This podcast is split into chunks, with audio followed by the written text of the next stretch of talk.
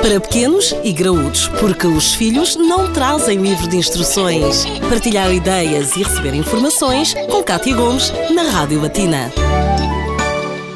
Quais é que são os sinais que podem indicar que a criança tem amigdalite? Esta é a questão do Para Pequenos e Graúdos de hoje e quem está connosco para nos responder é o Dr. Álvaro Gomes, que é médico especialista em Medicina Geral e também Medicina Familiar. Dr. Álvaro, quais é são esses primeiros sinais? Muito bem, eu, eu, eu antes de responder objetivamente à sua questão, que efetivamente uma dor de garganta, que é assim que as crianças se queixam, dói na garganta, ou não conseguem engolir, ou, ou até fazem um jogar no ato de engolir a própria saliva ou os alimentos, eh, pode referir-se efetivamente a uma amigdalite, mas também se pode referir a uma faringite, ou uma rinofaringite, ou uma tonsilite, que são tudo inflamações da área da garganta e que não são tão específicas, tão dirigidas às amígdalas.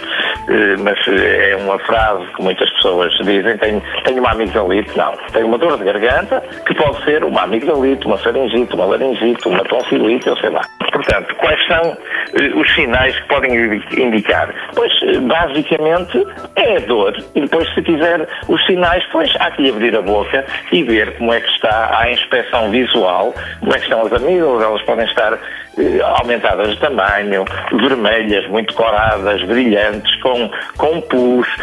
O pus nas amígdalas é quase como se for, é uma película de como se fosse um pouco de leite no quando pomos água no fervedor depois de ter o leite, fica aquela película que ganha em cima mais esbranquiçada. Esses são os sinais de uma amigdalite em termos de, de, de visionamento. O tratamento passa por antibiótico? Não, obrigatoriamente. Se estivermos e conseguirmos definir que é uma amigdalite vírica, se for uma dor de garganta, eventualmente até sem febre, eh, pode nem precisar de um antibiótico.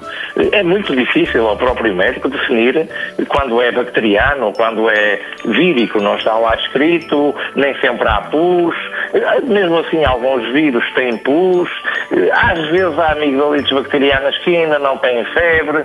Portanto, isso compete, sem dúvida, ao médico e jamais ao pai ou ao familiar tomar a decisão do antibiótico tentarmos ser médicos de nós próprios, não é? Que é algo que não se deve de todo uh, fazer. Doutor Álvares, muito obrigada e até uma próxima. Para pequenos e graúdos, a vida de filhos e pais, de segunda a sexta-feira, na Rádio Latina.